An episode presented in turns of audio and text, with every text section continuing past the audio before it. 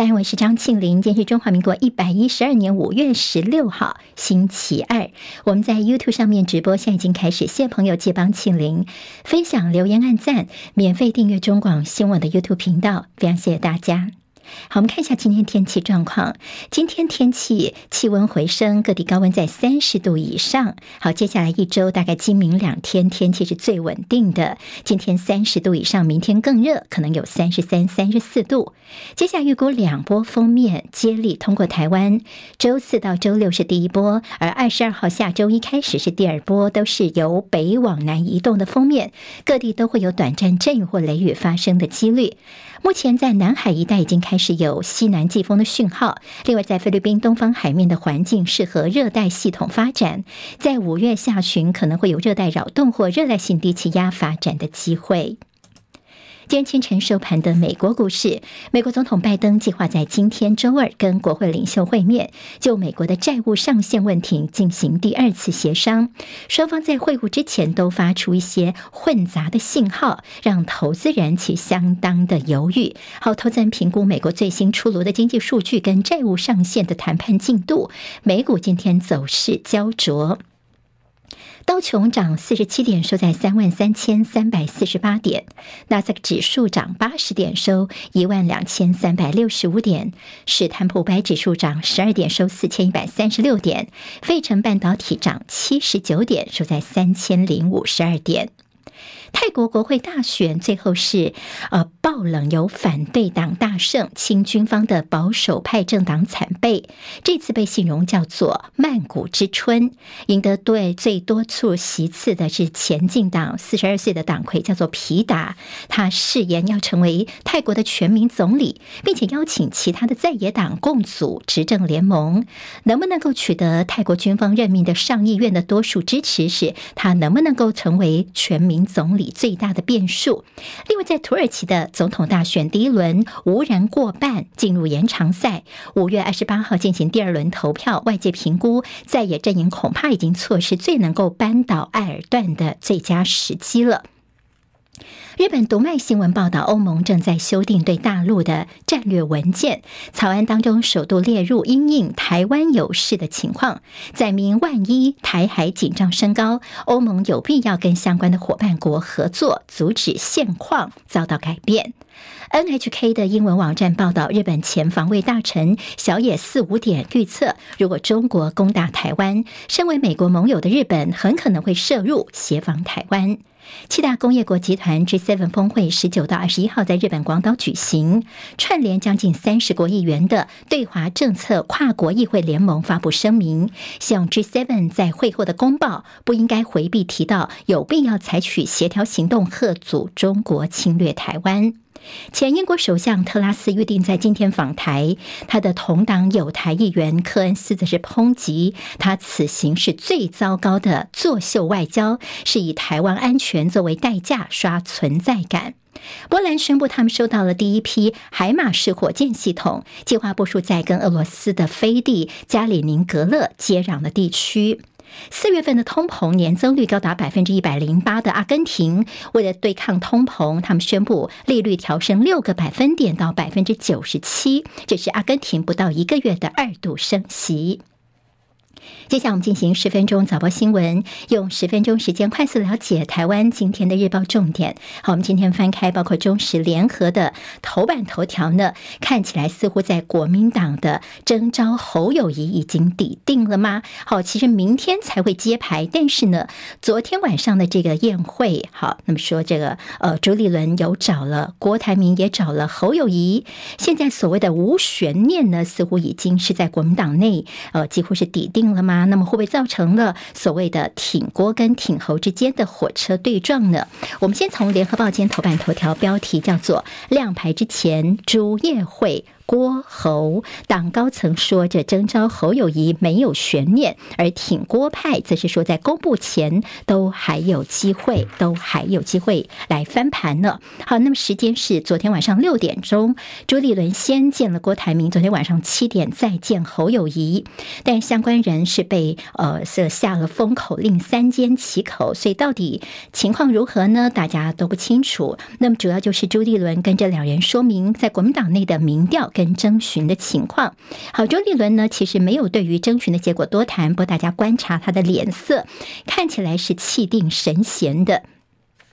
那他也向这郭侯两人说明现在党内的情况，有所谓的党内高层说呢，根据目前所有的民调数据，还有党中央调查了县市长以及立委的结果，都是侯友谊胜出，征召侯友谊应该是没有悬念。但是有挺郭的人是认为说，在名单公布之前，都还是有希望的。说周立伦呢，据了解，在上周曾经一一打电话给国民党的十四个县市首长，大概有八成的人都是支持侯。友谊的，并非外传说有很多的县市首长大都不表态，大概只有两个是挺郭台铭的。有党内高层就说呢，其实里面就有人有些声音说，好，你说这个呃，在郭台铭你现在回来希望获得征召，但是在二零二二年我们九合一选举的时候，曾经有人当面希望郭台铭能够帮忙，那个时候你的回复是说我无意政治，好，你当初对国民党很多事情都没有帮忙，现在又希望能够获得提名，虽然你最近很努力，但是其实大家心里面是有些声音的，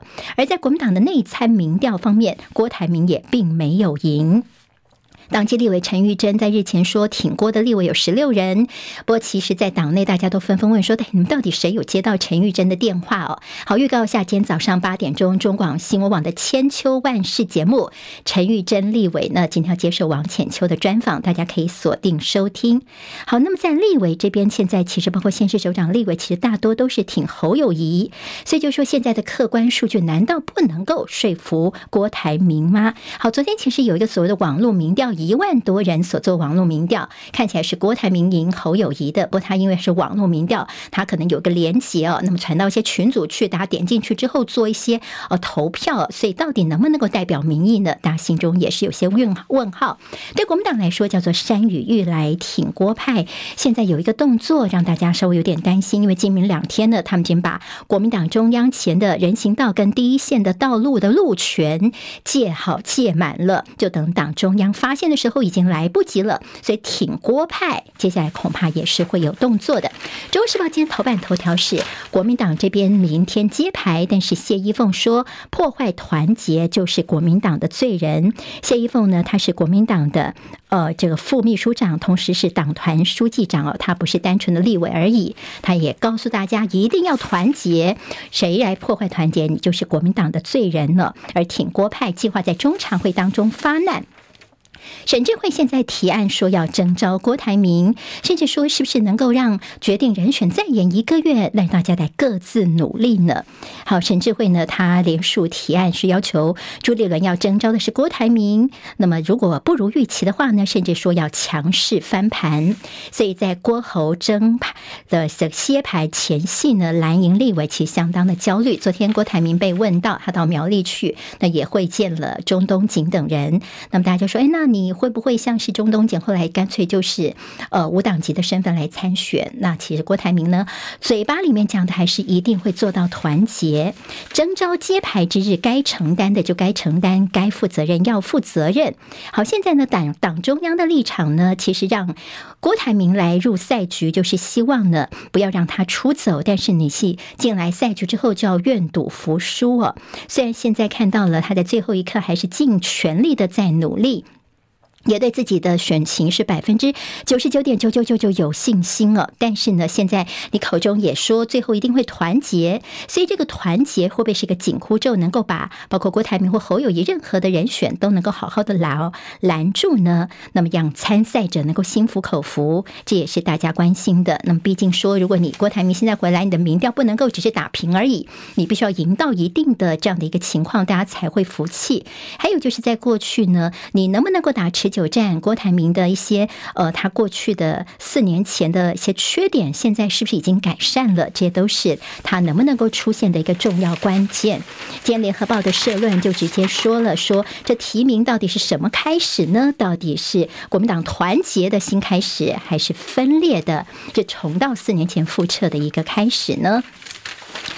自由时报其实也非常关心国民党内的一个情况，说今天挺郭派上午还要开个记者会，就是呼吁党中央要征召郭台铭来参选总统。那么在中常委的态度，现在如果想推翻朱立伦的想法，这是不是架空党主席？另外，在所谓的静侯人士说，等到侯友宜一旦被征召上场的话呢，他会尽速的拜访郭台铭，甚至韩国瑜等人，做好党内的团结整合。侯友宜也在做重要讲话的准备，等到正式获得征召就会公布了。当我们看到前一天有这个郭台铭跟韩国瑜握手的这个照片啊，好，那么照片出来之后，其实也有人说这个有被发现他似乎有点 P 图，那么包括手的部分啊、地板的部分都有些 P 图，他们说是要移去一些杂物。那么双方都说真的有握手有相见，所以呢也并没有所谓这造假两个人握手的这个照片的一个情况。中国时报今天提到，这个是全台湾民意基金会的民调。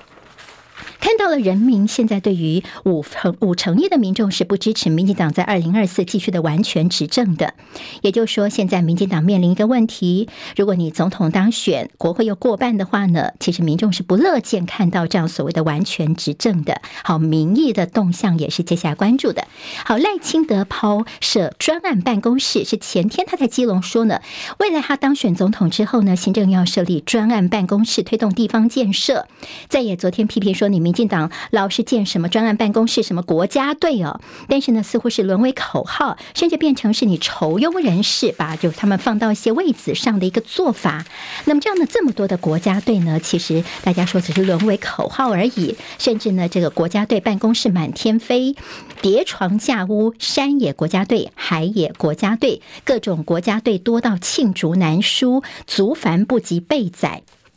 实际的成效如何，大家心里都有数，甚至大撒币变成大内宣。那么大家所熟悉的一些国家队的名称，像是凤梨国家队、打炸国家队、电动巴士国家队、快筛国家队、绿能国家队、口罩国家队，好，这么这么多的国家队，民众真的觉得做得很好吗？还有昨天有一个讨论很多的议题，就是在公民的平台方面，有人这个已经成案的说，台湾希望能够周休三日，变成亚洲地区第一个实施周休三。三日的国家，昨天政府相关单位都开始了一些回应了。我们的行政院副院长郑文灿就说：“现在我们还会搜集一些资料，但是呢，在亚洲其实没有其他国家实施好周休三日的利弊。”昨天在网络上面有很多的讨论，有人是支持的，那么也有人觉得说呢，是有这么懒吗？好，那么其实呢，跟我们的经济的发展啦，还有包括我们的工业、我们的工呃军工教等等一些人员，他们这些还有教育界大家的这个休假日，整个影响层面是。非常大的，甚至有人说，是不是先从降低工时来做，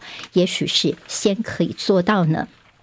还有就是有说在成品的网络书店买书，就接到大陆方面的统战电话吗？我们的数位部现在醒过来了，今天会到成品来调查。长照悲歌频传，好，那么立委说是不是能够放宽外籍看护的限制？希望政府以修复式的司法来平衡情理法。好，那么前几天还有说，为了巴士量表呢，有人殴打医生的一个情形。好，现在在高龄化社会，台湾所面临到的这个外籍看护的。一些问题。好，我们看到今天有关于北荣，就台北荣总他们的台湾的第一家重粒子治疗中心启用。好，这个消息其实今天报纸都给了蛮大篇幅的，说呢，这是治疗总共是四十五亿打造完成放射肿瘤治疗的最后一块拼图，每年会保留大概百分之二的名额给弱势患者，因为这是健保不给付的。如果你自费的话呢，大概要花个九十到一百五十万元。一开始的时候主要是几个。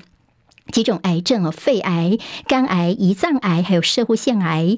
还有脊索瘤以及头颈癌这几种癌症，现在比较适用。那么主要是适用于没有转移的一二期的癌症，多颗肿瘤集中，范围没有超过十五公分，还有没有办法开刀的癌友都可以试试看。好，其实这次是台湾的第一家重粒子的这样的一个治疗中心，在台北荣总。那么其实台湾有很多大型医院都已经有粒子治疗中心了，以后我们可能是全球密度最高的地方了。以后会不会配合一些新南向政策？那么其实我们的这个的费用比在日本治疗更便宜一些哦。好，那么这中间一次未来的一个商机吗？其实可以参考一下。好，在国民党这边撤案率让步，再生医疗双法择期再议。今天《中国时报》说，昨天头版头条，今天在内页有大幅的报道。这中间就是谈到说利益太大了，如果立法太仓促的话，对病人跟医生都不是好事。绿营如果强推的话呢，陈培哲中研院院士说，赖清德你应该要表态说，在这个所谓的再生医疗法，你的态度是什么呢？因为细胞治疗还不成熟，如果你就贸然的开放的话呢，病患恐怕是人财两失。甚至有在野党像国民党就说，这根本是比高端还要高端，是高端的翻版。好，那么对民众的这样的一个就医需求，呃，真的是不能够仓促立法。今天有些相关的报道，到底是谁请财团，谁挺人民？现在大家都在看。自由时报今天在头版头条，我们看到是这欧盟对中国的战新的战略要提到台海议题，还有就有两个法官被判免职。那么这个消息呢，主要是因为说，在这个台东这边有个少年的安置所，有一个主任涉嫌猥亵收容的少年，甚至有性侵的情况，而这两个法法官呢，他们似乎是息事宁人了，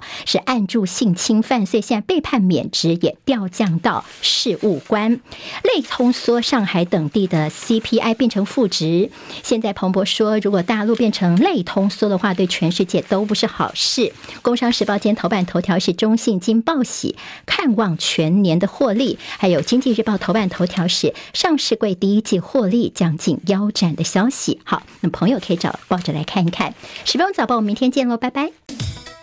今天台湾各日报最重要的新闻都在这里喽，赶快赶快订阅，给我们五星评价，给庆明最最实质的鼓励吧，谢谢大家哦。